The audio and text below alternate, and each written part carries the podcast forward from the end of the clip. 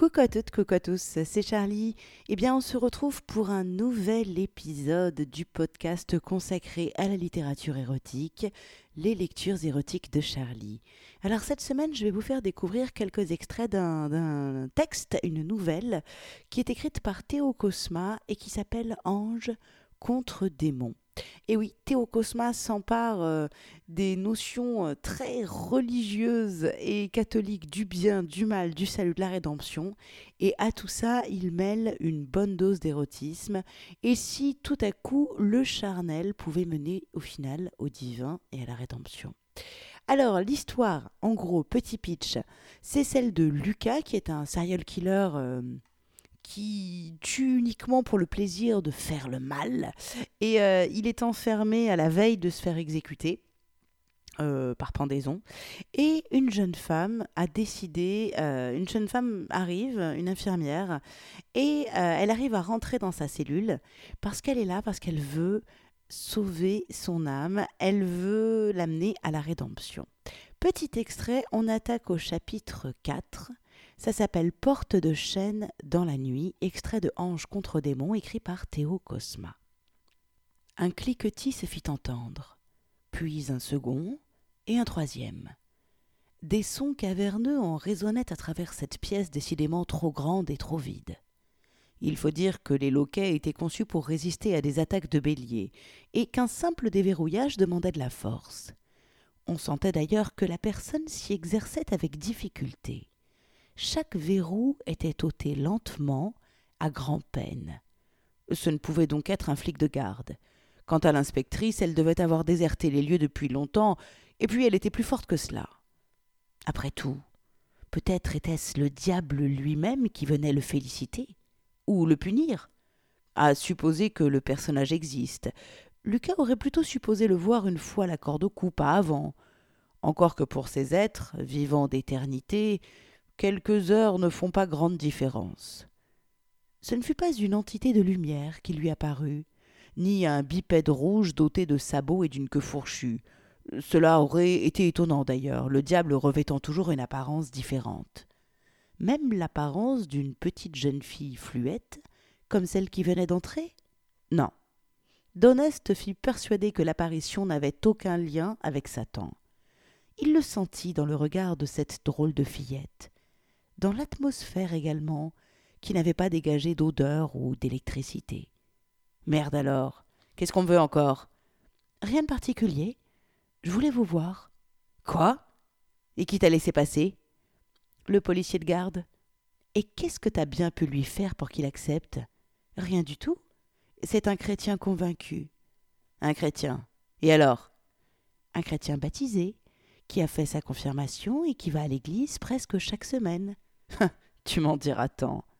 Je lui ai expliqué qu'avec moi, si je vous parlais, peut-être qu'il y aurait une chance pour vous, une chance de vous déposséder, de vous faire éviter l'enfer.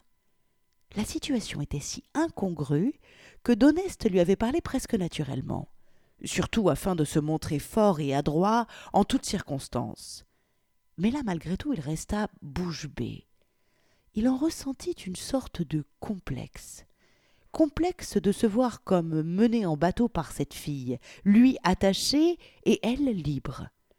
Dans cette posture, n'importe qui pouvait avoir n'importe quel avantage physique sur lui. Cela l'insupportait. Passe encore pour les gardiens, mais elle, elle qu'un coup de vent aurait emporté, c'en était vraiment trop. Et voilà qu'à présent, elle le laissait comme interdit. Finalement, la situation était si absurde, si inversée qu'il éclata de rire. Il n'y a rien de drôle, reprit-elle. L'enfer est un endroit horrible. On y brûle pour l'éternité. On peut y échapper avant le tout dernier moment, mais après, si on n'a pas su retrouver la paix, c'est trop tard. Elle le fit rire de nouveau. Cela eut pour effet de lui redonner des forces, comme s'il avait repris le dessus par la voix. Celle-ci emplissait tout l'espace, plus encore que le bruit précédent des cliquetis. C'était bien entendu symbolique. Attaché tel qu'il l'était, Donest restait aussi inoffensif qu'un nouveau-né. Et ce maton pense que tu peux me faire éviter l'enfer. Je lui ai dit qu'il fallait essayer une dernière fois. Souvent, c'est dans les derniers instants qu'on retrouve la paix. Il suffit de retrouver la paix pour être sauvé de tout. À d'autres, ma petite, je sais exactement qui tu es. Et il la fixa de ce regard de glace qui avait effrayé tant de victimes avant de passer de vie à trépas. L'effet fut différent. Elle parut comme inquiète, interloquée, nullement terrorisée. C'était bien la première fois. Vous savez Et que savez-vous? se risqua-t-elle, prudente et maladroite. Que tu me racontes n'importe quoi. T'as rien d'une rédemptrice. T'es une minette qu'ose pas s'avouer qu'elle est fascinée par le sang et le meurtre, et qui me voit comme une espèce d'archange du mal. T'as suivi tout mon parcours, et à chaque descriptif d'une de mes tueries, ça fait frétiller tes ovaires et durcir tes tétons. Je suis sûr que chez toi tu collectionnes les journaux qui parlent de meurtre. Tu crois être une exception? Ce n'est pas ce que vous croyez, pas du tout? Non, T'es pas une exception. T'imagines même pas le nombre de lettres que j'ai reçues de Nala dans ton genre. Et encore, sur mille excités doit y en avoir pas plus de deux ou trois qui osent m'écrire. Il n'essayait ni de mentir ni de l'épater. Et s'il ne recevait plus de courriers enflammés ces derniers mois, c'est parce que la direction du pénitencier ne les lui faisait plus suivre. Des années durant, pas une semaine ne s'était passée sans qu'il en reçoive au moins trois ou quatre en période de pointe, à savoir les jours d'été où la télé repassait en boucle les rétrospectives sur sa vie, les courriers étaient même quotidiens. Des jeunes, des vieilles, des célibataires, des mères de famille, parfois des mineurs. Certaines n'étaient sans doute pas celles qu'elle prétendait, d'autres prouvaient leur dire en joignant des photos. Quand ce n'était pas le cas, il arrivait à Doneste de répondre en exigeant une photo particulière, ordonnant par exemple à l'admiratrice de poser en petite tenue à côté d'un article de presse le concernant. Plus d'une fois la demande avait été satisfaite. Depuis le temps il aurait eu de quoi en tapisser les murs de sa cellule. La plus jeune de toutes devait avoir dans les treize ans, pas plus. L'homme avait dû à peu près tout avoir demande en mariage, poème, cadeau, vidéo sur clé USB. Même avec celle qui était à ses pieds, Lucas se lassait vite. Tout ça était trop abstrait pour lui. Malgré ses lettres, il n'en était pas devenu misogyne. C'est au moins un défaut qu'il ne possédait pas. Il savait que tout le monde était excité par le sang et la mort, quel que soit le sexe, peut-être davantage encore chez les hommes. Ces lettres n'étaient que la partie émergée de l'iceberg. Au fond, Donest s'estimait, sans plaisanter, presque comme tout le monde. L'origine de son vice, il lui était arrivé d'y réfléchir. Le petit laps de temps entre deux méfaits lui en avait parfois donné l'opportunité. Connaissant bien les humains, il en était rapidement arrivé à la conclusion que ses pulsions et son goût pour la mort étaient juste un peu plus élevés que la moyenne. Ceux qui n'osaient pas aller jusque-là trouvaient d'autres moyens pour assouvir cette passion. Dans la vie réelle, ils se manipulaient, s'escroquaient ou se mentaient. Ils incarnaient des héros de jeux vidéo armés jusqu'aux dents ou regardaient des tueries à la télé. Bien des hommes s'imaginaient à sa place. Donest le savait. Et par certains côtés, sa place était enviable. Certains seulement. Voilà, premier extrait, c'est donc la rencontre entre Sandrine, cette jeune fille qui est déterminée à le sauver, et Lucas, serial killer, euh, dont le seul but euh, est de faire le mal. Alors, elle va finir par euh, le détacher, plus ou moins, pas complètement, et euh, en lui disant, bah, écoute, euh, fais ce que tu veux de moi, je suis à ta disposition tant que ça peut t'aider à te repentir, en fait. Et il commence à la, à la violenter, à la violer, limite, comme il a toujours fait, mais il y a quelque chose, il y a quelque chose qui ne satisfait pas, en fait. C'est... Ah, voilà. Du coup, je ne vais pas vous lire cette passage-là, mais je vais vous lire un autre passage où, bah, du coup, il y a quelque chose qui... Ah Et tout d'un coup, il va se passer autre chose. On attaque un extrait du chapitre 6 qui s'appelle L'épreuve de Lucas. La jeune fille subissait tout, comme on affronte avec courage une tornade déchaînée. Peu à peu, Doneste se rendait compte que son excitation s'amenuisait bien plus vite que de coutume. Pourtant, il avait là une superbe fille à disposition. Pourtant, il pouvait en faire tout ce qu'il désirait. Mais la malmener ainsi avait quelque chose de lassant. Ce type de scène, il l'avait fait vivre bien des fois à des femmes. Il ne s'était jusqu'alors jamais ennuyé de ce côté répétitif. Là déjà, il commençait à la pénétrer de façon plus banale, presque machinale, moins sauvage. La petite était intelligente, nul doute qu'elle s'en apercevrait. Il ne voulait pas perdre la face. Oui, mais seulement que faire? La frapper? La torturer? Elle se laisserait tout autant faire et ne ferait rien d'autre que de continuer à endurer avec courage. L'homme se sentait perdu. La relevant, il la jeta sur le lit. Peut-être que l'attacher lui ferait peur. Les lanières du lit camisole semblaient là pour ça. Vous ne comprenez toujours pas? La violence ne mène à rien. On croit qu'elle satisfait, mais elle rend toujours plus malheureux. Vous vous êtes imposé tout ce malheur toute votre vie. Pourquoi? Je veux pas t'entendre. Je veux entendre que tes cris. Mais à quoi ça vous avancera? Ça ne vous fait même pas plaisir. Hors de lui, il s'apprêta à la gifler. C'est alors qu'en un rien de temps, sans qu'il comprenne jamais comment, il se retrouva allongé sur le ventre, une main dans le dos. La petite venait de lui faire une prise et de le plaquer. Je vous ai dit que la violence ne menait à rien, murmura-t-elle entre ses dents.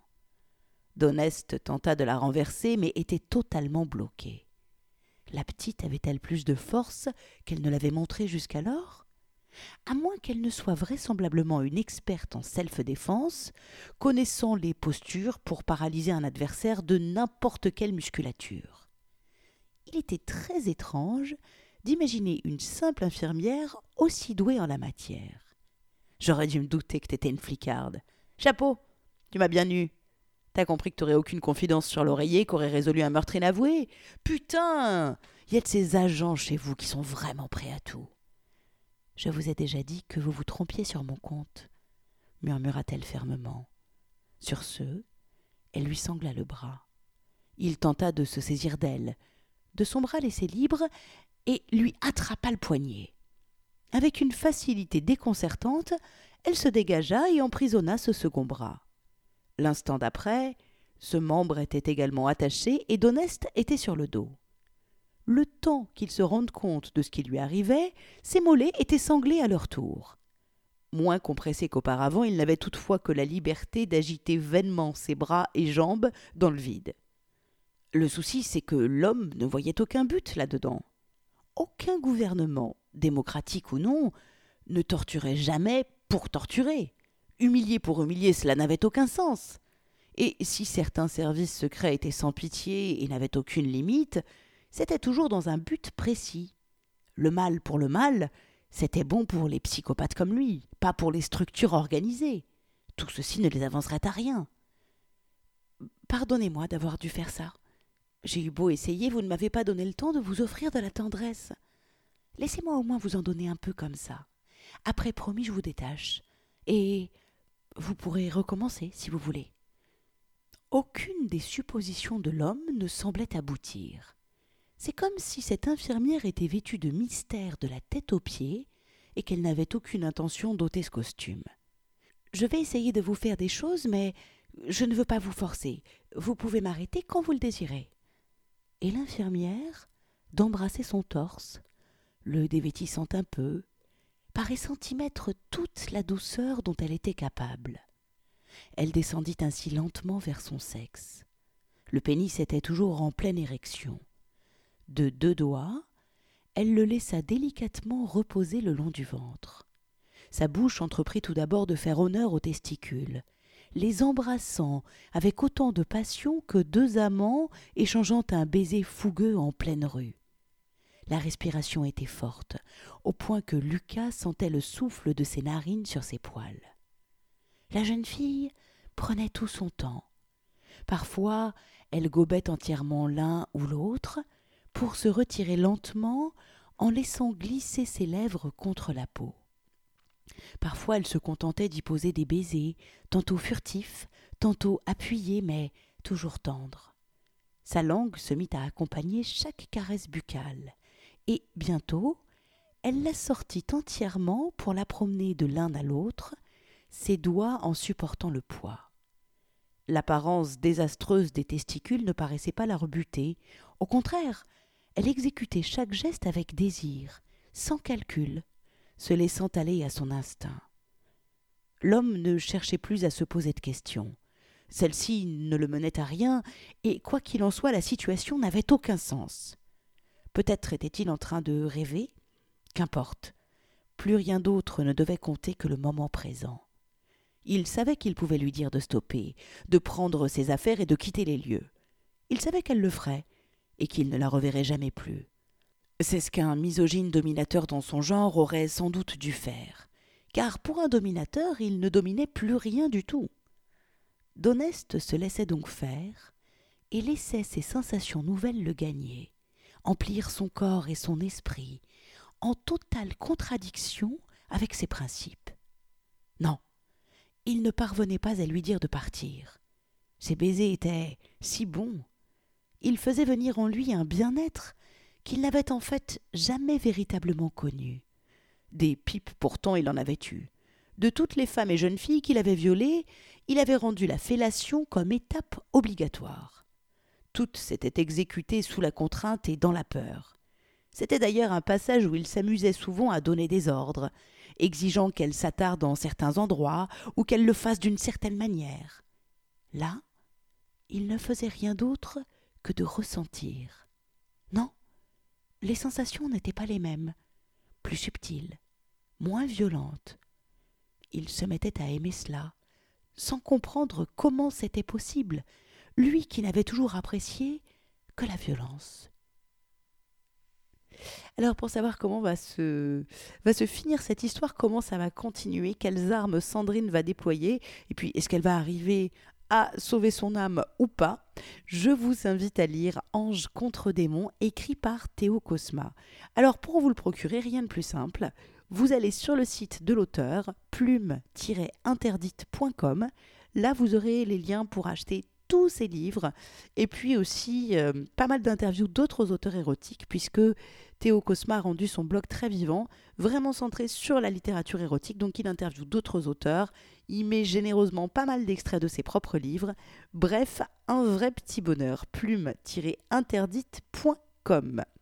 Et puis, eh bien, sur cette touche euh, qui. Enfin, moi, ça me touche, hein, ce côté où est-ce qu'au final, la douceur et la gentillesse seraient pas des armes beaucoup plus redoutables que la violence et la peur? Je vous laisse découvrir la suite. Et bien sûr, cette touche de douceur, de gentillesse, je vous souhaite une très bonne fin de journée, de soirée, tout dépend à quelle heure vous écoutez ce podcast. Vous pouvez retrouver tous les précédents podcasts sur mon site charlie-liveshow.com. Alors, eh bien, vous pouvez reprendre une activité normale et moi je vous dis à la semaine prochaine. Ciao, ciao, ciao.